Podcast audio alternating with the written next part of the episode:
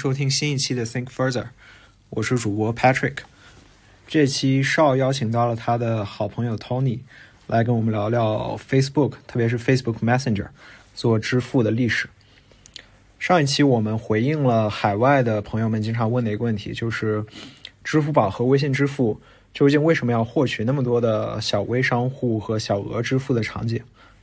到了这期，我们希望回答国内很多朋友的这个问题。就是有了微信在前面作为绝佳的样本，为什么 Facebook 在支付领域始终没有取得相应的成功？Tony 和邵其实是这段历史或多或少的亲历者，所以我们在节目里聊到了第一手的复盘。同时，因为 Facebook Messenger 大量的用户都在东南亚，我们也聊聊这个地方的 FinTech 和支付在过去几年的样子。希望这些内容能对大家有一些启发和帮助。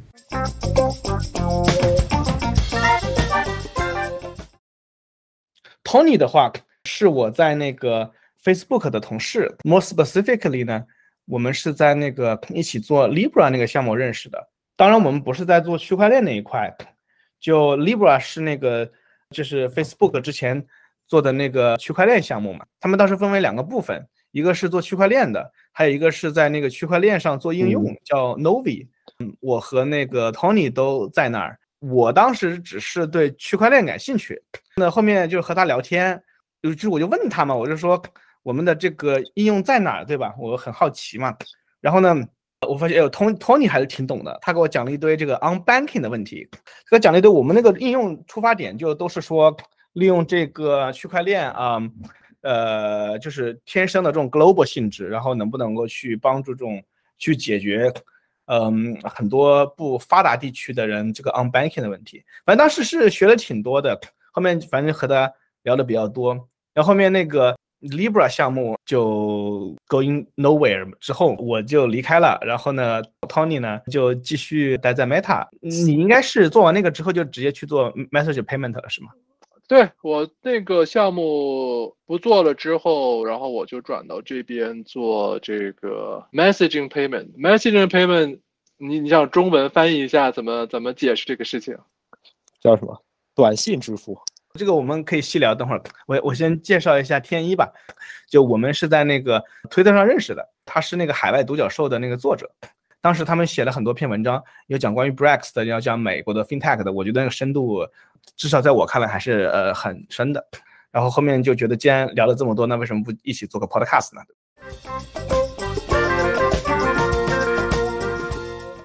？Tony，你是还在 Facebook 待着是吧？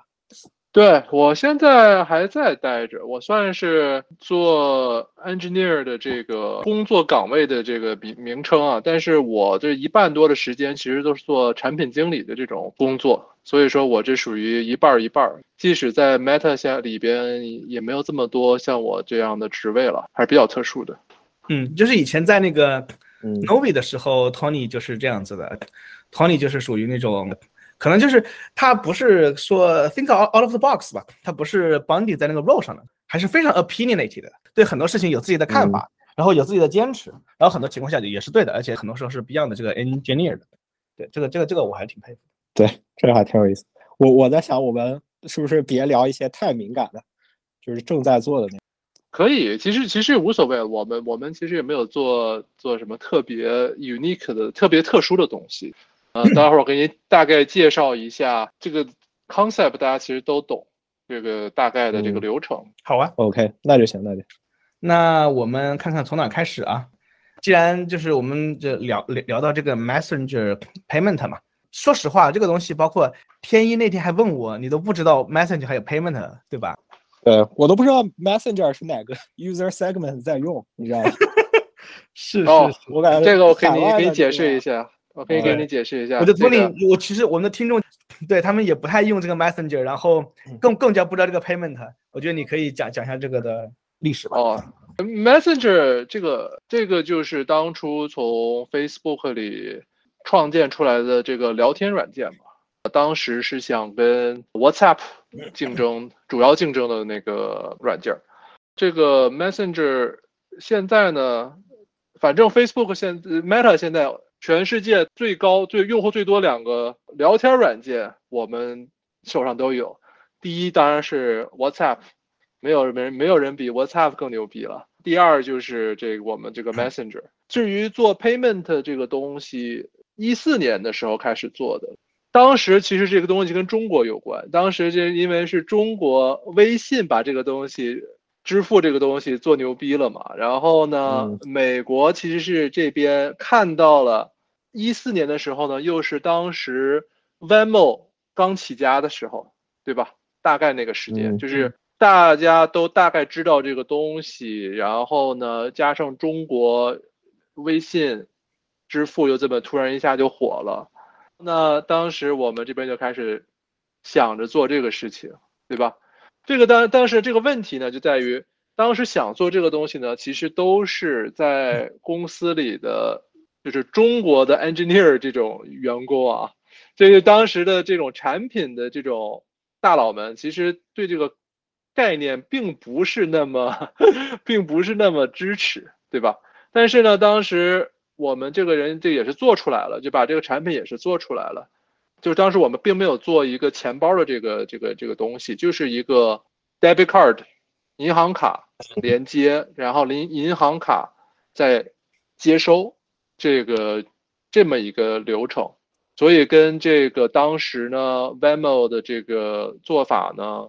还是挺不一样的。当时的这个优势在什么呢？优势是当时的 Venmo，你如果想从你 Venmo 的账户里打钱到你的银行，如果你想是立刻到账的话，啊，你是要付百分之一还是百分之二左右吧？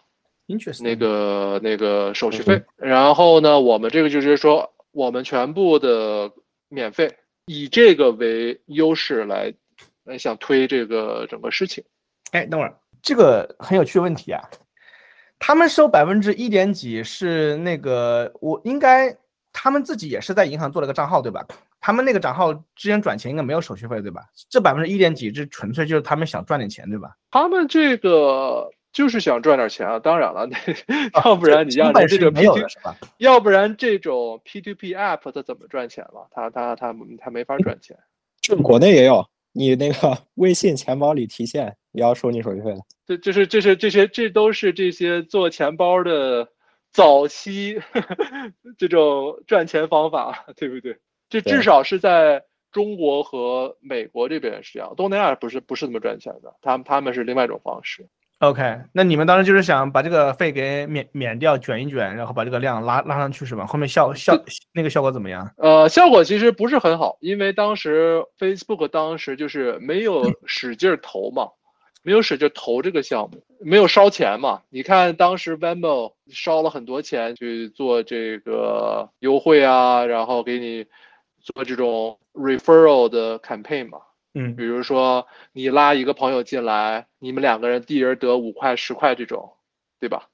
你像当时我们没有砸这个钱，其实如果当时砸出去了，可能真的真的现在美国的这个 支付的这个行业又不一样了。但是当时我们也没有砸，对吧？所以说这个东西就是你你你很难说历史如果怎么样，对吧？嗯，这个这个很有趣啊。但是我觉得至少有一点，我我就拍这个很有意趣是。这个其实就是一个反向取经的一个例子。其实我还知道 Facebook 内部有好有很很多这种例子。就比如说当时看国内短视频起来了，都是那个 FB 的呃那些中中国 engineer 对吧？说要搞短视频，但是呢，是不是上面其实也不是很那个资源投的资源也不大吧？最开始的时候都都不大，这种都不大。你说当时我们投了，那肯定现在没有。TikTok 的这个问题了，对不对？是的，呃，还有那个什么，哦，对，那种在 social media 上做电商，那个是不是也也是个例子，对吧？对对对，这个这个其实这个其实是我们没有做好，这个叫什么？心到手不到。是的，是的，其实有很多这种例子，我感觉就是国内还是这个是 literally 感觉四五年前五五六年前开始很多这种 consumer facing 的东西，至少在 FB 就是各种想反向那个呃抄抄抄作业，真的。对短视频这个我是听说了，就是每个组都在做短视频，但是他可能没有没有说拧拧起来发力去打。OK OK，呃，Sorry，我岔开了，那个呃那个那个 Tony，你继续说，就是反正就是这个东西 就对吧？就是你说投投资不大是吗？然后后面就对对对，就一直就是一个免费的这个东西。其实这个东西现在呢，我们是在美国是有一定用户的，还是非常稳定的，就是没有增长，但是也是非常稳定的用户群。这个用户群怎么来的呢？其实他们就是这个用户群其实是大部分是这种低收入的用户群。对，因为就是就低收入的人需要什么？低收入的这个这个人群需要的是现金流的速度，对他们更 care 这个事情。而且呢，他们现金流平缓，对吧？对对对对，就比如说你这个钱到账的速度，你一天、三天这个到账，其实对他们来讲还是有很大差别的，对吧？然后呢，还有一个事情就是，其实在美国很多这种就是没有银行账户的人，他们怎么去网购呢？他们其实就去超市里买那种叫做 prepaid debit card。哦，我不知我不知道你你看到过没？你你你你路过那个。叫卖礼卡的那个，那那个这个这个这个哦，我我见过，我见过区域，我见过，你肯定看到这个东西。对他们那个东，他们其实其实拿那个东西去充值，就是在超市这种地方充值，然后呢再去其他地方去买花钱，你就是不不方便用用现金的地方。啊，对，这个倒倒是比较 common 吧，我感觉就是，因为国内现在很多都是这种用的这种 prepay 模模式，对吧？就是就是对于你现金流稍微那个弱一点的，或者是风险能力承认稍微低一点的，那不对吧？那这个这个还是很 com com common 的吧？我我刚来美国的时候都是用的那个 prepay 的电话卡呀。对，美国应该是。其实国内大家 解决那个叫海淘或者什么需求的时候，也也用这个方法。你去淘宝买那个 prepaid card。然后用那个卡，然后编对那个商家还会给你编一个那个 billing address，你就填一个假的啊。哎，这这个很有趣啊！你是说这个 Messenger？你们那个时候就是那个年代就刚做的那那一版，它的主要用户是这种低收入人群是吗？没有，其实第一版不是了，一开始都是就是一开始其实就什么人都有了嘛。嗯，然后呢，就是最后真正留下来的。就是没有被这些什么 Venmo，你看后来变成了 Cash App，然后这些就就把大家都各种砸钱卷一下，然后我们我们没有投，然后呢，那可能就是他们就就是很多人，大部分人像我个人也是，就是开始用别的东西，就是用这就是用 Venmo 用 Cash App 是比较多的，对吧？但是有一些用户是留住了，因为他觉得哎，我不想把钱留在这个 Venmo Cash App 的这个钱包里。对吧？那我就这种直接到银行账户这种最方便，就是有和有一部分用户觉得这个更方便，而且他们还在继续用这个 Messenger 这个 app，那他们就留住了。然后后来呢，慢慢发展就变成了这种低收入 Prepay Card 变成一个很大的一部分用户。他们都用在什么场景下呀？他们用那个买什么？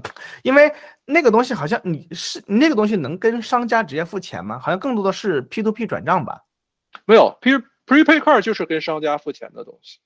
哦，其实就是就是，对的，就是其实你就是拿了这个东西，你去去网购啊，然后做这种东西。哦，您说当时那个 Messenger Payment 他们上面去做了 Prepay Card 吗？没有没有，我们只是去把这个这个打通了而已。哦，interest 就是 prepaid card 的 prepaid card，对，对。其实对于 prepaid card prepaid card，他们他们没有一个这种好的 P to P 这种付钱方式，就转账方式，因为他们没有银行账户。OK，这些人这些人群是没有银行账户的。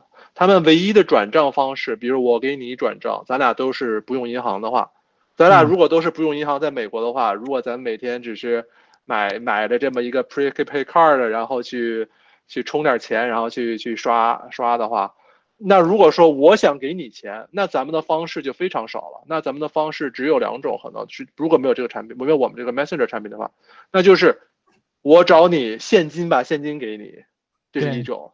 第二种，我得必须去那个 Western Union 或者是什么 Walmart 这种地方，真的去给你转账，就没有一种非常简单的东西，对不对？I see，所以如果他们绑定 Messenger Payment 的话，等于那个钱其实转到那个那个那个 Messenger 的那个呃账户里了。他们没有就是账号转到你的卡，没有，就直接转到你的卡里。哦，那只要转到卡里面哦。对其实对于这个群户，这个这个人群的话，我们这个产品还是非常有价值的。但但是这还是转账那一块对吧？他去跟商家消费还是拿那个卡本对对，对对对这只是转账的一部分，然后商家消费那还是刷卡这个东西。然后你在美国，你在美嗯国，你做这个这个低收入人群的，其实做最牛逼的就是这个 Cash App，它直接把它直它挺牛逼的一一点就是它直接就变成了一个阿里，就是这边的就就全套系统，哎，所有的转账，然后收这个工资，然后呢还有什么投资，呃，股票、比特币，Bitcoin、Bitcoin、比特嗯币，都都都做通了。就你想要什么都要什么，你都有什么，就就是一个银行账户。OK，你就说后面都是用的这一些 OK，那呃很 make sense，但这一部分就是它用户后面增长到了一个什么量级啊？它是它它碰到瓶颈了吗？后面你说我们这个 Messenger，就这个 payment 嘛，就是说就是第一波嘛，就是就是后面沉淀下来的用户不是都是用低收入的嘛？后面是不是最后面就后最后现在现在我们每个月就只有三四百万这个状态，在在美国就是很小的。哎，是不是之前还和我记得我用过的，我用过的，我之前用的 use case 是在那个 Facebook 的 Marketplace 上用。Facebook 有段时间做那个 Marketplace，你可以那种 local 的人互相去卖那种小东西，就像那种呃 garage sale 一样的，就是卖卖那种二手货。我上面去买过那种安卓测试机，然后给他打钱就是用那个 Messenger，那个好像是那个好像就是用你你的那 Messenger 能够直接打钱到他那个 Marketplace 上商户，对不对？哦，那其实那种也就是一个，其实也是一个 peer peer to peer，哦，也是转账模式。那这个当时我就是觉得不温不火的呀。那你后面，那你你去做这个项目又又是干什么的呀？就是这个项目在美国是一直在做，对不对？我是一八年回来，回到我我冲我我一五年离开了 Facebook，然后我去创业，然后我一八年回来的时候呢，我去参加的这个项目呢，我是其实在菲律宾去把想去做出一个像微信的这个这一套系统做出来。对，然后呢，当时呢，我是我们当时找的是菲律宾当地的这个钱包，两个钱包系统，嗯，然后呢，我们把它做了一个合成，然后帮他们推，因为因为在菲律宾呢，这个 Messenger 和 Facebook 的用量是世界最高的。你如果说你全世界所有国家都看了，那绝对是在菲律宾，绝对我们 Facebook 绝对是 number one。哦，好像好像平均这个平均好好像平均每天这个这个时间，菲律宾花在 Facebook 上，那好像是三四个小时这种这这个这个 level。对你是说我听他们政府吐槽过这个事儿，就是 觉得自己电什么电视台、报纸生意都被抢走了。哦，对对，我我我我就 Tony，你是说你们去菲律宾去做这个东西，我没听懂啊，和微信对标？你是说和就是我我当时是想把这个就是做成一个把把 Messenger 在菲律宾做成一个这种 super app 这种哦能能 P to P 又可以有很多其他的这个付钱方式，因为菲律宾这个国家呢是一个百分之六十都是没有银行账户的，就是非常的一个 unbank，然后嗯都是现金的、非常现金的一个这个国家，至少是一疫情以前，一八年、一九年都是这样的，对。那又回到天一看的那本 Cash 里的书了，听上去像是一个很好的那种搞移动支付的土壤，是不是？这个地方呢，这当时我是第一次做嘛，现在回想一下，想把问题想的太简单了。去了菲律宾之后，真正看到他们用这个东西，我现在回想，它最大的问题就是我们我们当时没有做成，就是没有做出去，帮助大家创建了很多这种钱包，就是大家有了，但是并没有去用。为什么不用呢？有两点就非常，当时就非常难。嗯，当时没有很好的解决。一呢，就是 KYC，KYC 这个东西挺难做成的。菲律宾呢有一个特点，就是他们没有一个全国的这种统一的一个身份，他们他们没有身份证儿他没有身份证这个东西。哦，这样子啊，啊，你对对啊，就就不是说在美国的话，哦，你也可以大家都开车，你还每个每个省还会有发你这个什么 State ID，对吧？你你在那儿就直接就是没没有身份证这个东西，然后呢，大家呢也不是说大部分人呢又不是说有这种就算工作，然后给你发工资啊，你有银行啊这种，他们也没有，他们就是就是打零工啊这种还是比较多的，就是相对来讲没有那么还比较落后一些的嘛，所以就 KYC 这点，就是就一下子就卡住了很多用户。然后呢，这个 KYC 的要求又挺高的，当时政府要求挺高。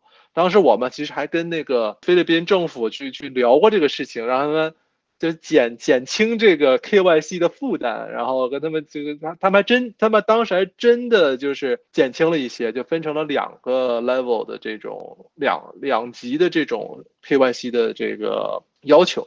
嗯，所以呢，那个帮助了一些。然后呢，就是这一点，这一点是就是 KYC 这个东西非常非常难搞定，KYC 要求主要是什么？对你一个你你的收入吗？不是收入啊，就是说你要证明你是你是谁嘛，对吧？那你就要哦说你要提供什么？这我们当时就是说他们要求就是提供就十几种这种 ID 的这个这个模式，对吧？就是要提供十几种。嗯然后又要说，哎呀，他当时一开始的这这个要求呢，还要说你必须要证明你这个人是个这个活人，然后呢，你要跟这个这个钱包的这个嗯叫 support 要要要有一个 video call 啊什么之类的这种东西，哇，那所以呢，这个这个要求就非常麻烦嘛，其中最难的一点。然后呢，当时呢，但大家呢也是，你钱包账户你不你不 KYC 的话呢，你也可以创建，你创建出来呢，你的功能呢没有那么多，然后呢，你的功能其实就是付账，就叫 bill pay，嗯然后呢，然后就是最重要的这个就是买流量，现在也是，就是在菲律宾嘛，就是都是大家都有手机，手机是 prepaid，对吧？对，prepaid 这个东西，你像在美国 prepaid 就是你现在去美国的运营商，什么 T-Mobile，你买 prepaid 可能是五十块钱，然后呢，你买一种三十天的充值，对吧？大概就这样。嗯菲律宾不一样，菲律宾那边因为穷是第一，没有那么富裕。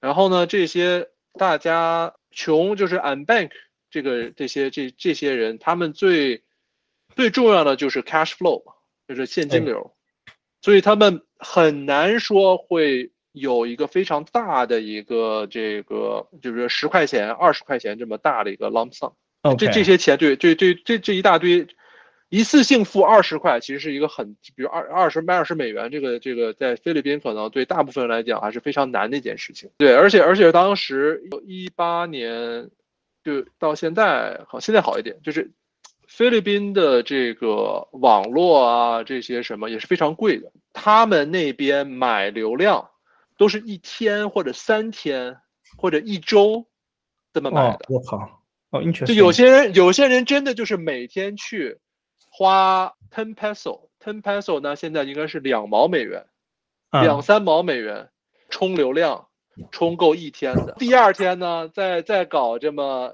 这个 ten peso 再去充，然后再用。哦，这个这很有趣啊。但我有个问题啊，那他们这个出入金怎么搞呢？就是你比如说你打开这个 KYC 很难，对吧？那按理说他去开个银行账户 KYC 也很难的。那他这个钱怎么到你的那个上面？那因为他开了一个东西，他钱怎么过去呢？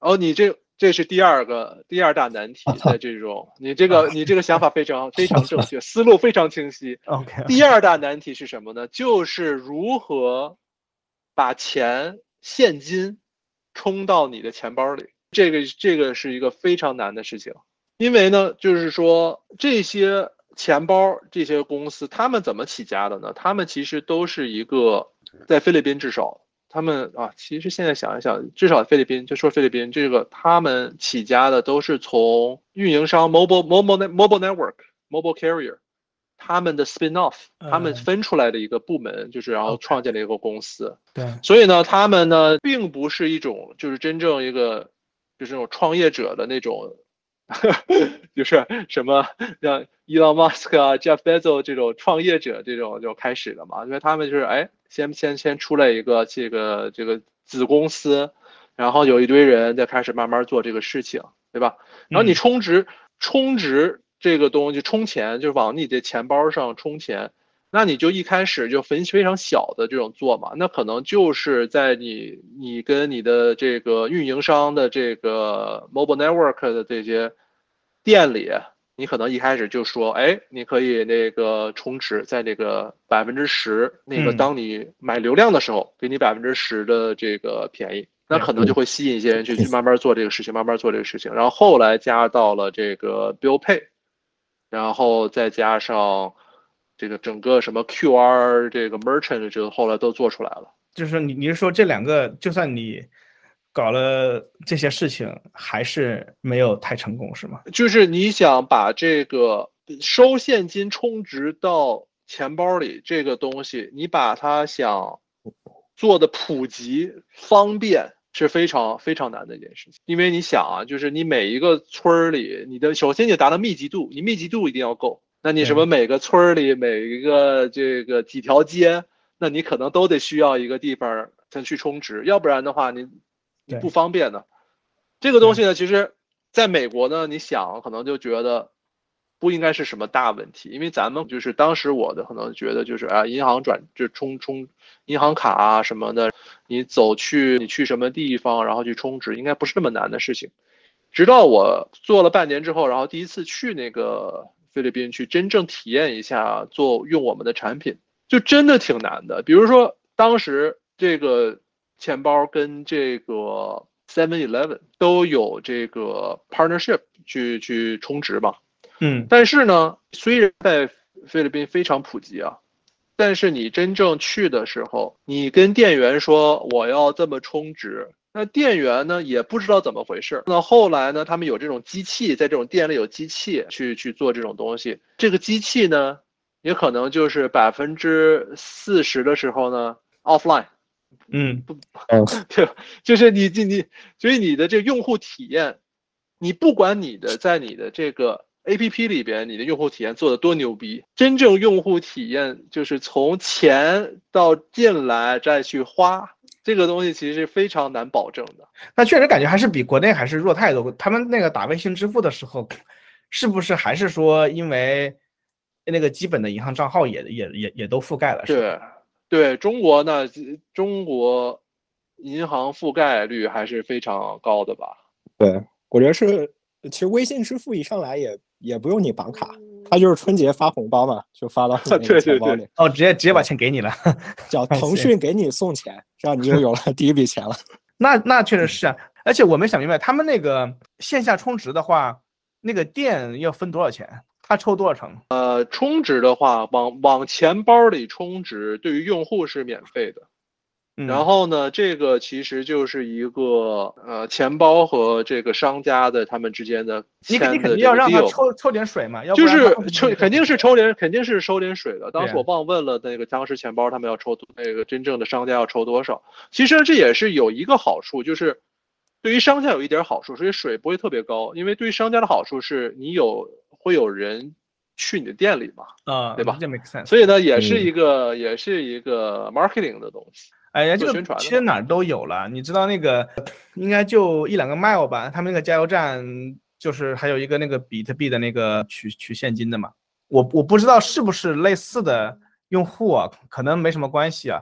是不是有些人没有银行账号，但有但有比特币账号，然后他就在那儿，反正就是说他往那个机器转账，他就给你那个退现现金下来，然后你也可以这么存。对啊，那你看你？你跟我刚回到刚才咱们说的这个美国的这个低收入没有银行的用户们，嗯那，他们想去买比特币，那这方式方呃这个这个路也不多呀。而且而且有些人可能是喜欢那个，你用机器买的话，你不用 KYC 嘛。啊，是的，哦，这这个倒是，这个倒是，对，那这个倒是也也是个好处。OK，那就说你们这个东西听上去还是，就是说没有太打打打出去，对吧？对对对，那后面这个没有没没有没有打出去，没有没有真正的成功。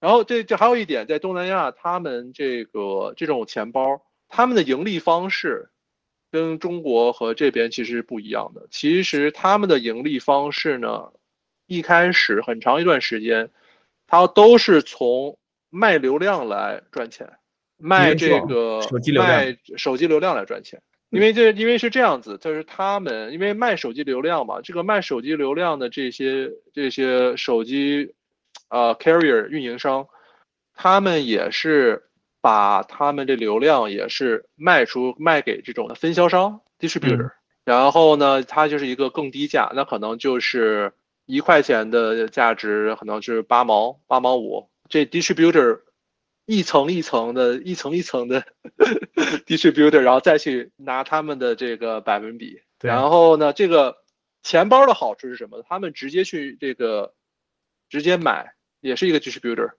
毕竟是子公司嘛，所以说他们也可以拿到，比如说八毛五这种这种非常好的 deal，然后他们再去卖，然后他们直接就 pocket 了这个这个 difference，八毛五他卖九毛五，那中间这一毛钱他就可以吃掉了。我再问一个细节问题啊，就除开这个用户的困难困难对吧？这个 on on ramp 是困难的，然后你这个你花钱的消费场景也是很 limited 的。那么你去做这个支付本身在那个菲律宾呃困难吗？还是说他们那个基础建设也还是比较好的？他们基础建设因为都是现金嘛，他们基础建设也不是不怎么样，大部分都是现金支付。所以说后来二零一八年底的时候，当时是推这个 QR code 嘛，对大部就是大都大家都又都推 QR code，因为毕竟你打印一个 QR code 出来，比你去弄个那个机器要便宜要快很多嘛。你看 Patrick 又又又是一个彻底向国内抄作业的例子。好的，中国那个 QR code 的这个 decision，这个这个决定还是非常明智的嘛，这个没有比这个更简单了。所以全世界嗯，除了这个欧美发达国家是做了走了 NFC 这个这这个这条路，其他国家都是走 QR 的这个。那后面呢？那听上去你们这个对吧，就一直不太成功嘛。然后你后面我我我听说你后面去泰国做了是吧？没有，后来咱们就那个，咱们不是在做这个 Novi 的这个啊，咱们钱包这个事情，然后当时 Facebook 还在继续做这个泰国的这个支付嘛。泰国支付是什么呢？就是说呃 Facebook 在这些国家呢，很多人都是拿它来买卖东西的。它并不，它很多情况下嗯并不是一个所谓的社交网站啊，只是只只是就拿来去买卖东西。在东南亚这个这个非常的 popular，就是哦非常的普及。我记得我几年前我还在 Facebook 的时候就听说马来西亚还是还是哪还是菲律宾，就是说把那个 Facebook 的 Marketplace 当亚马逊用啊。对啊，为什么会这么发生呢？因为就是一大家都有，大家都有 Facebook，这是这是最重要的一点。然后呢，东南亚这些国家一直都没有一个非常强的这个 e-commerce 这个嗯东西，没有一没有那么普及啊。就是现在这么多年过去之后，他们越来越牛逼了，像 Shopee，像 Lazada，就是越来越牛逼了嘛。但是它的普及度也不能说是像中国淘宝，然后美国亚亚马逊这么这么普及。那大家一一四年、一二年的时候，大家都有 Face 都有了 Facebook 之后，那大家想在做电商，做电商这个东西怎么做呢？那就是在 Facebook 上建群，或者后来 Facebook 推了 Marketplace，然后呢，那就在 Marketplace 上推嘛。嗯，建个那个叫做 Facebook Page 这个东西，然后就去推嘛。每一个国家都都有他自己的一套这个 系统去去做这个事情，这还是挺有趣的一件事情。我们再回到之之前那个，对，咱们去 No No 呃，你是说我们在挪威的时候，他们还在泰泰国对他，他们还在泰国做，然后呢，泰国做就是在 Messenger 里边，因为大家去了你这个你这个 Facebook page，然后看到你贴了这些东西，他想他想买，那怎么买呢？我们 Facebook 又不给什么，又不支持什么支付啊，当时在 page 里边也不支没没有什么支付啊，也没有说现在所谓的 Facebook Shop 这种东西，那大家呢就是直接跟这个商家问哎，你这个东西还有没有？还卖不卖？多少钱？你寄能不能寄到我这儿？这是我地址，能不能寄到我这儿？寄到我这儿多少钱？然后呢，就就就就这么开始的。然后不同的国家呢都有，因为大他们每个国家的基础建设在银行的这种基础建设什么都有不同，所以呢，每个国家真正操作起来又不一样。当时呢，为什么 Facebook 从泰国开始做？因为泰国呢是个比比较有意思的地方。泰国在东南亚那里，首先他们的这个人均收入。还是算是非常高的。你刨去新加坡以外，第一是平均收入最高的呢就是马来西亚，第二就是泰国。然后呢，他们的这个银行的普及度还是在银行普及度在在泰国是在东南亚当中绝对是最高的。他们这点就做的还是比较牛逼的。然后当时当时呢，我们去做的这个东西呢，一我们想，哎呀，你你你让老美的这个。产品经理 去做泰国呢，又有点不接地气嘛，所以说当时我就当时我就记得他们做的那个一开始第一个这个东西，哎，你可以，你可以用这个信用卡，就去收接收信用卡，然后然后做一开始没有什么人没有什么人用，然后后来他发现，哎，大家都不用信用卡，然后哦，咱们做这个银行，银行的话呢，咱们就是做一个这个叫做 App Switch，然后 App Switch 然后再回来。然后发现呢，这个东西又不是一个非常强的吸引用户的一个功能，所以就一直一直就没有做出来。那后面怎么做做出来的？就是一直就没成功，一直一说实话，其实一直都没有没有没有没有没有成功。就是后来呢，就是泰国政府又牛逼了一件事情，就是他们在一七年的时候，这这里要讨论一下这个历史。东南亚就是 payment 历史上比较一个重要的事情发生，就是。二零一六年，印度 UPI 创建，然后呢，当时印度直接把那个这个钱都已经把这现金百分之八十多的现金全部就要换成新币嘛？哦哦，那个是 OK，你记你记得那件事情吗？然后在他同时又推了这个 UPI 这个这个这个东西，这个 Real Time Payment，直接一下子就火了。OK，然后呢？泰国当时我记得哪年啊？他们是一七年底还是一八年初的时候就开始做了一个跟 UPI 一样的东西，他们叫 PromptPay。然后你泰国泰国有意思的地方就是泰国这些大银行，它都是跟国王家族里有有点关系的嘛。政府一推这个，所有的几个大的就全部就就就支持嘛。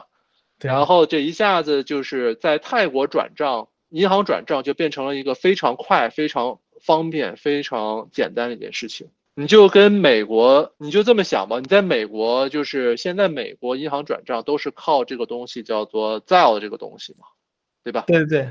你就想，就是泰国，就是好几年前，所有银行都有这个功能，然后都非常方便，非常简单用，就一下子这些都通了。对我们上次和那个南美那做 FinTech 的那个人 b e l v o 的那个 VP of Product 聊，他他也说了，其实。巴西也是推这个 real time payment，这个还挺有趣的。Patrick，你有没有觉得这个，就感觉这种稍微好一点的发展中国家，就是这个 real payment 都推推的非常狠啊？我现在感觉就是这个，嗯，美国不太行，对不对？欧洲推吗？欧洲欧洲欧洲推推这个东西吗？对，欧洲有欧洲没有这个这个东西，就是印度的 UPI，这是鼻祖。嗯，UPI 成功之后。如就是有有一点儿这个野心的这个 发展中国家的这个政府，都想去，都想来一套系统。然后呢，就是这个不是那个巴西的那个叫他们的那叫那个系统叫 Pix，他们那个挺成功的，就是就去年才上线，这一年多就直接整个市场就基本上就全部都是占领了。然后呢，这个。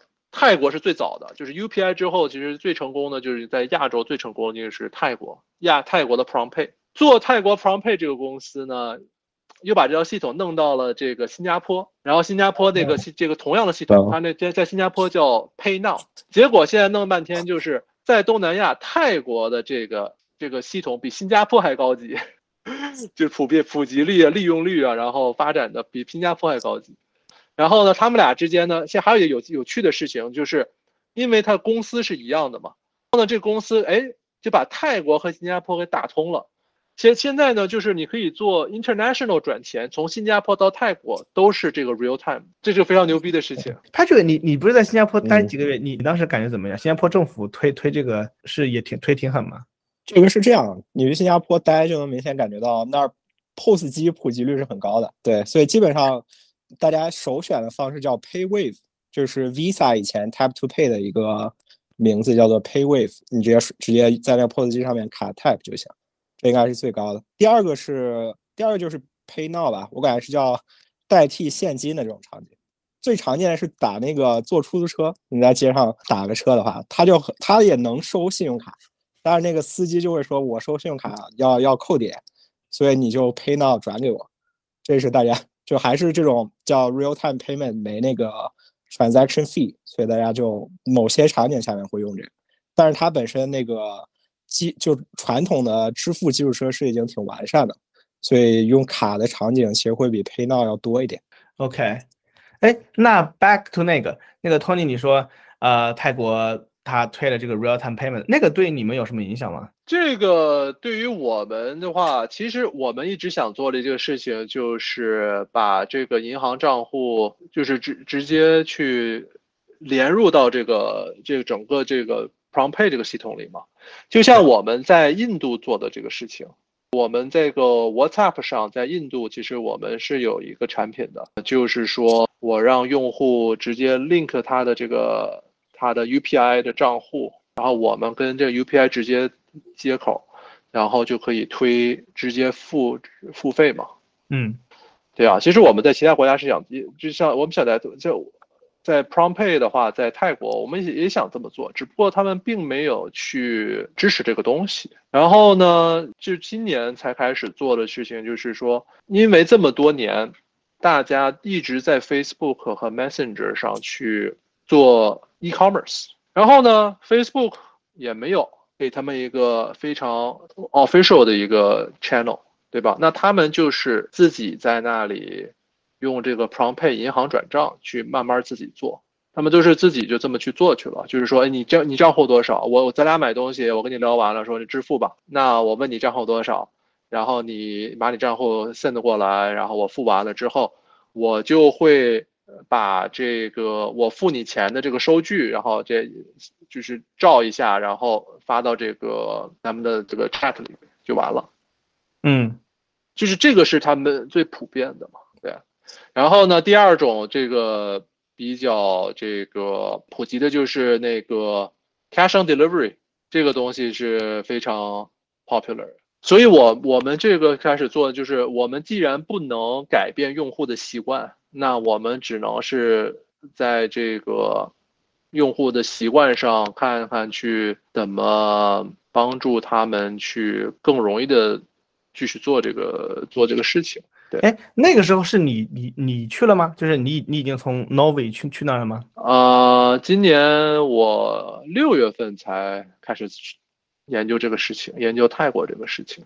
对，然后你要想，咱们想一想，这个 Facebook 做为什么要做 payment 这个东西？它它其实现在的话呢，是一个战略上的这个投资嘛。因为就是因为，因为因为因为其实是因为 Apple 的这个这个 policy change 嘛，ATT 这个 tracking 的这个 change，这一下子让这些做广告的这些公司损失了一大笔嘛。嗯、然后呢，为什么呢？就是因为你这个你不能去这个很多就是不很就是很多 website，然后很多 scenario，你就不能去 track 这个用户的这个东西了嘛。那你那如何去保证你能继续去？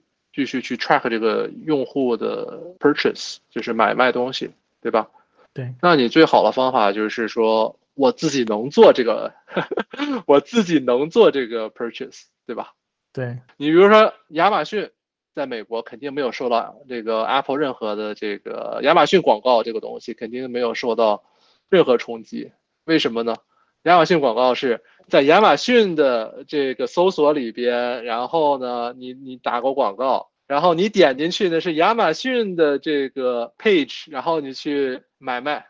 对对对，你都没有离开亚马逊任何一点，你跟 Apple 没有任何关系，你 Apple 无法去去避免它去操对所以说没有办法要收收集数据，嗯，对不对对？哎对所以说你 Facebook 不行啊，你 Facebook 是打了广告，然后呢去掉了 Nike 官网，然后再去买卖，这一下子，哎，Apple 说你不能，你不能把这个信息传回来。这个是这个这个当时是很伤呀，这个当时很很这个当时很，其实 Google 也受了一些这个影影响的。呃，受了一些，但相对它它不一样嘛，它毕竟是嗯它毕竟是有安卓嘛。这个我我同意啊，你是说这个战略上，但是这里有很多问题啊。第一，你的意思是说他想战略上，呃，Facebook 想从这个 FinTech 上搞多点钱，对吧？就是想去多挖一挖。这其实有很多问题。第一个是说，为什么 WhatsApp 它这个钱没有挖的出来，对吧？然后你们这个呃这个呃 Messenger 为什么要盯着东南亚搞呢？对不对？是不是其他地方有很多很多可以去的呀？是不是欧洲欧洲啊什么的？欧洲的问题是，欧洲对于对于 Facebook 太不 friendly 了嘛。这个，而且在欧洲的话，你 regulation 还是更多一些。然后最重要的一点就是说，Messenger 这个 app 的话，它的用户量在整个国家用户量最大的，就作为一个做老大的位置，其实国家不多，因为百分其他大大部分国家都是 WhatsApp。嗯百分之可以说百分之九十五的都是 WhatsApp，嗯 就真正是是我这个 Me 轮到 Messenger 做老大的这个地方，其实也就是那么几个国家，咱们都在东南亚。哦这样子。你即使其实这即使就是说 Messenger 在泰国，也不是说是在这个聊天软件是老大，聊天软件老大其实是日本的那个 Line。那好吧，哎，那就 back to 一个核心问题了，那为什么 WhatsApp 没有从这个这个 FinTech 上赚到钱呢？WhatsApp 在 FinTech 上投的地方，就是一开始他想投的地方就是太难了，就是 WhatsApp 想投的地方，一开始是想做印度做 UPI 这个事情，嗯然后呢，政府就各种各样的方式去 block 了三年。对，我记得那个故事，我在挪威听到的那个故事。当时这样子的，是 Google 是 Google Pay 吧？Google Pay 在印度先上线了，先上线了呢，挺好。那印度政府一看不行啊，这个东西太牛逼了，这个这个对吧？咱们要控制一下，然后就搞了那个什么 UPI，刚好就卡在那个 Facebook 就那个 WhatsApp 要上那个 payment 之前，好像忘了前几个月还是前几周吧。然后他们那个上了之后，就立马就政策收紧，一直拖着那个呃 WhatsApp 不让上线，不让上线，不让上，就拖着你不让上，就他今天提个新需求，明天又提个新需求，后面拖着一直没上，对吧？就是后来终于上了，这问题就是上了上了之后的问题是什么呢？就是说 Google Pay 和另外一个那个在当地的一个公司叫做风 PE，当时他们俩就已经很牛逼了嘛，就直接把就是又砸钱砸砸了很多钱，然后呢就市场就做出去了。然后呢，我们这个终于那么多年之后上线了，但其实我们的产品就直接就是相对的比较落落后了，而且大家也没有必要去用这个东西了。然后我们也没有砸钱，嗯，我觉得我们要是砸了呃十几个亿，那可能也也是不一样了。OK 对，然后然然后后对，同样就是就是 WhatsApp 每次去做这个事情都会被政府给给搞搞黄。你看 WhatsApp 在这个一开始在巴西，它也是做了一个这个产品，就是就跟美国其实差不多，你连上你的那个 debit card，然后后呢，然后我们只帮你呃提前，然后再 push 到你的 card，对吧？嗯对，然后呢，就政府又是又拖了三年两三年，然后呢，等我们 launch 的时候呢，政府直接 Pix 上线，我们这个东西就没有价值了，因为 Pix 这个东西就太方便了嘛，没有完全没有必要用我们这个东西了，一下子我们这个又又落伍了，对不对？听上去是故意的，听上去像政府这这个这这个绝对是故意的，我跟你讲。对 OK OK，那墨西哥呢？墨西哥是政府直接说，哎，墨西哥这个政府还好了，至少不那么黑，不会不会拖着你。这个墨西哥政府直接说，我不让你 launch。哎呀，好 艰难呐！哎，Patrick，这个国内像那个阿里他们在东南亚去做 FinTech，有被众当地政府刁难吗？他们去做吧。你像微信支付跟支付宝，他自己做国际化，基本没做出什么成果了。那个他们在东南亚的策略应该还是还是投资为主。你比如说现在哦菲律宾最大那个钱包 Gcash，那个就是 支付宝投的。哎，这这个这个都我很熟啊，这个我当时在一八年的时候在做 Gcash 的时候，在菲律宾我还是跟阿里的人是有很深的交流的，就是他们这个策略非常清晰，我我觉得他们这个策略不错，就是他到处东南亚每个国家都投一遍，都投一个这个钱包，一是投钱，但第二呢，最重点一点就是他们投技术，嗯，就是这点其实很牛逼。就是你可能觉得这些东南亚国家，哎，他们可能技术不行，技术落后。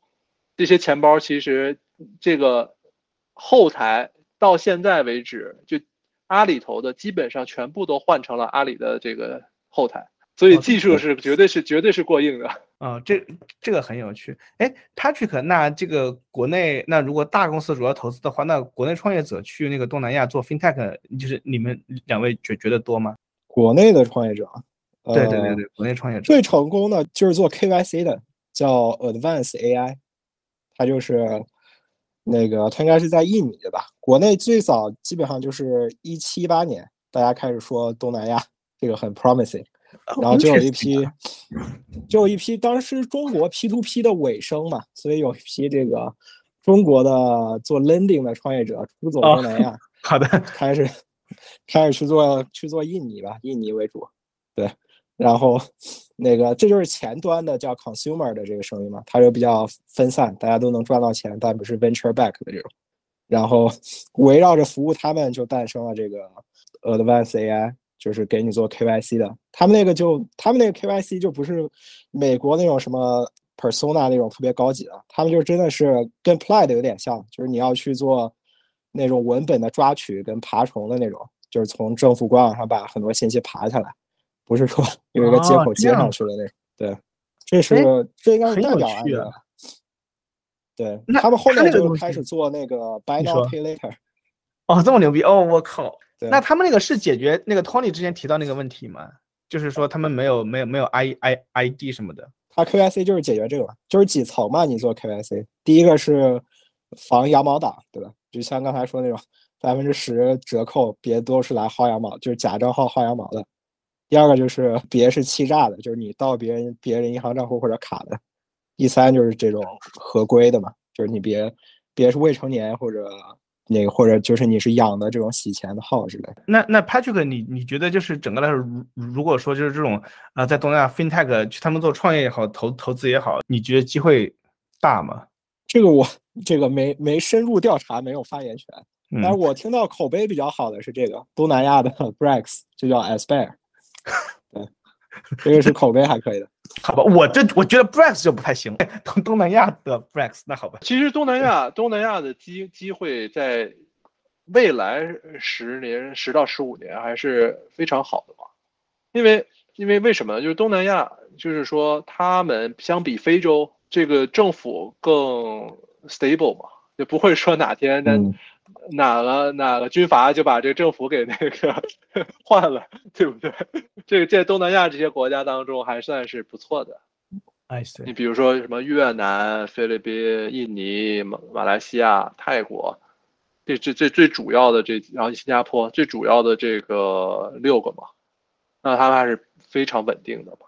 然后第二就是这个发展快，就是 GDP 发展快，人家这些国家除了啊泰国稍微慢一点了，但除嗯除了泰国以外，人其他的国家都是百分之五七、八十这种。啊，那是对吧很快的，那那那是很快了，对吧？嗯那那也就十年就是翻倍嘛。然后呢，其实最重要的一点就是叫做就是中产阶级的发展，因为大家有钱了嘛。然后而且还有就是他们的这个人口啊，啊人口金字塔，人口金字塔这个东西，在对于他们那边还是非常还是个金字塔。就别的国家都不是对吧？就是这个下面的，就是年龄小的比较多，嗯，对对对，年轻的人还是比较多的嘛。然后等他们现在就是进入到三四十的这个这个阶段，那他们还是有钱的，然后这个整个家庭有钱，比上一代要更有钱，所以你这个发展就更快。哎，那机你看到你们那个 Messenger Payment 做到现在那个 growth trajectory 怎么样？哎，你我不知道你们最近看没看这个 Facebook Meta 的这个 earnings report，然后就是 Zuckerberg 最近就最近的 earnings report 开始讨论讨说一个事情叫做 business messaging，这个广告的这个现在是每年是 nine billion，那就是九十亿，而且呢，这是我们发展最快的一个 ad segment，那就是这个能发展快的每每年可能是百分之二十的这个增长。对，然后呢，这个东西呢，最重要的市场都在东南亚。第一是这个像像像越南啊，什么泰国啊，这都是最重要的这个市场。然后菲律宾啦，这种都最重要的市场。所以说就要继续下去嘛。所以说，那他们要要继续去去去想办法去增加这个东西，保持这百分之二十这个发展。哎，是不是那大公司往东南亚，美国大公司往东南亚打的比较多呀？因为至少在 FinTech 这个 Startup 这一块，其实往东南亚做的不多。嗯，我感觉更多的首选是往欧洲去，Brex 首首选是想往欧洲去，还有好好像还有几个也是，然后要么就南美，其实南美也少。我说实话，东南亚其实更少了，就是大公司这边往那个东南亚重点投业业务的现在多吗？大公司我听说 Stripe 在东南亚干的还不错，然后那个欧洲的那个阿电也也干的不错，他在东南亚干的不错。OK，对，然后 Google Google 是最好的，其实啊，Google 哪都赚钱啊。Google Google 这个是其实做的最好的，因为他们他们首先在印度就很牛逼嘛，你这个东西就就就无法相比，像我们像 Facebook 的话，而且 Google 这个就投的像他们在新加坡还是有一个非常大的这个 engineering 产品的这个 office 去专门做这个。Google Pay 的东西，然后他们 Google Pay 的方向是这样子，他们是在印度先把它做好、做牛逼、做大了，然后再 figure out 如何从印度这个成功来发展到别的国家，就往美国发展。往美国 发展哦，对，就就就就他们这个方式也挺挺挺有意思的，就是再再往美国，再往别的国家发展，就是先在这个这个印度啊比较成功的地方先继续，然后你把这些学到的东西，然后看看能不能在别的国家试一下啊。比如说最近他们刚到那个 Google Google Pay 这个东西，刚刚往泰国往里推。呃，他们是想推那种什么跨国支付吗？或者是还是并不是，并不是，可是就是非常哦 local 的。这个很有趣啊！我靠，其实我感觉美国还有一些大公司还是就是往那儿打产品的。我我我为什么国内大公司好像少啊？是应该是二零二零年初的时候，呃，我当时面试，我面过蚂蚂蚁金服，当时那个组就是想去做那个跨国支付，就是往东东南亚做，但我后面不知道后面有有没有下文，但好像就是感觉是不是他们国内这些公司往东南亚。确实做业务少，对我其实没有想通为什么。我感觉他们并不是业务少，他们只是就发展方式不一样。我感觉他们投资做的很很大。对，其实主要的钱包他们都投了，其他的我觉得是大家他们 go to market 那个策略还是不像国内这么这么这么狂放吧。他觉得我有能力覆盖的就覆盖，其他的 BD 起来特别费劲儿的，也就也不不不搞人去地面作战。确实，对你像你像你像你像阿里的话，钱包都投了一，每个国家都投了一遍。FinTech 在这些国家还有一个重点的这个玩家是 e-commerce。你比如说 Lazada，阿里巴巴投的嘛。然后呢，腾讯投了谁？腾讯投了那个 Shopee 嘛。呃，做从游戏加 e-commerce 都这都都投了一遍。然后呢，这个 Shopee 现在那个 Shopee Pay。也是他们主打的嘛，这个是东南亚还比较重要的一股战力，就是 Grab 跟 Shopping 这些，对对对，本土的公司。对，Grab Grab 是整个东南亚都会有都会在，然后那个印尼有他自己的那个那个那个摩托车的那个共享摩托车那个东西叫什么来的？呃，当时叫 GoJack，然后后来这个公司和当地的那个一个 e-commerce。呃，Tokopedia，然后 merge 了，然后变成了叫做 GoTo 嘛，嗯，然后最近才上市的。OK，您说这些其实这些市场是听上去也是说还是本地人做为主，对吧？就是可能是外面的资本，但是本地人做为主是吧？像这种外国创业者，你要搞进去也比较困难，对吧？就是这个。对对，都是对对对，都是本地人做。外国外的呢，大部分都是些资本，资本加技术，然后就纯资本。因为东南亚这些国家呢，就是说你政府跟那些大企业，然后这种这种关系还是非常，你毕竟当地的地方人家都是关系更好嘛。你作作为一个外来人去在这个。金融这方面去创业，嗯，还是还是非常还是非常难的。对，是的。好，其实我的问题也都差不多问差不多了，我们已经聊了一段时间了。那我们用我们的这个呃传统问题来结尾。Patrick 和 Tony，呃，你们最近关注的 FinTech 都有什么？来挑挑一个来讲一讲。我最近在我最近因为这个业务需要，重新在看 Stripe。对，Stripe 吗？对。我在看 Stripe 早年早年的这个这个这个东西，对它其实早年还挺 controversial 的。我现在回头回头去看，对那个 Braintree 在没被收购之前，也是这个那个各方面其实业务进展，不管量还是拓这个国家都比它要快。我最近在重新思考这个问题，就是 Stripe 大概一一五到一八年这个时间点的那个增长的这个 driver 是什么？然后对啊，哦，而且还有一个很有意思的是，这个你像都说 YC 公司都是他客户，对吧？但其实像最早的那些乌那个 Uber 应该不是，但包括像这种 Marketplace，你像 Braintree 最早 Airbnb、Dropbox，这是当时 YC 最好的公司，都是 Braintree 的客户。那后面怎么就 Stripe 起来了？我最近在想这个，后面这个有什么成果可以大家再讨论。好的，Tony 呢？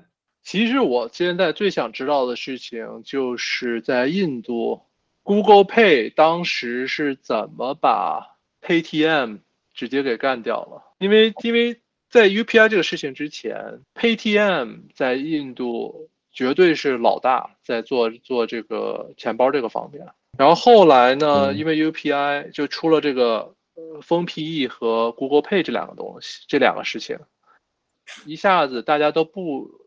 都不怎么说 Paytm 了，然后呢，我对这个事情就一直很好奇，去为什么会当时到底发生了什么样的事情，就会让这个让让现就成了现在这个局面。因为现在大家说，大家现在大家说起印度的这个钱包啊，大家都是说，哎呀，你封 PE，你 Google Pay 这两样东西，大家越说 Pay Paytm 的越来越少了。作为以前的绝对老大，这个事情还是我我还对这个还是挺好奇的。OK，我最近吧，说实话，那个呃，看 FinTech 稍微少一点，我最近看看那个 SaaS 多一点。但是呢，刚刚聊完，我突然想了一个问题，可能很浅啊，可能你看，无论是这个 WhatsApp 还是这个 Messenger，就是 in general 这种 FinTech 吧，你往全球推的时候，其实就是在本地的阻力很大嘛。嗯，因为各种各样的原因吧，就是他们这个 FinTech 都是。尽量都是那个各个国家自己自己搞搞一套，对吧？那你如果说他国家没有那个实力的话，他政府可能也会用一些方式把你拖住，然后自己比如搞 real time payment 什么的。那因为对于我我看的话，其实因为我觉得一个很大的问题还是没有解决，就是这个这个这个这个 global payment 怎么怎么搞，对吧？global payment 的一个方式就是说，你一个公司或者什么的，你。你你你打到很多个国家去，然后你就连连连在一起了。比如说，我感觉 Stripe 其实是不是也是这么个想法，对吧？或者很多公司也是这么个想法。但你现在的哎哎，这个执行起来就是这些东西是也打不通。到最后每个国家又又还是都是自己有一套 ecosystem。那最后这个 global payment 怎么搞呢？我我我我个人认为，就是 global 的这个真正的用户需求并没有那么大。就是真正需求这个东西的人现在很少，然后呢，只是公司需要，公很多公司需要，但很多公司呢，这个这个银行这个方面已经做的还算是不能说特别好，但也不能说特别烂，对不对？所以呢，这个真正就不会吸引不会吸起太多人的注意。好，那谢谢谢谢两位，谢谢两位。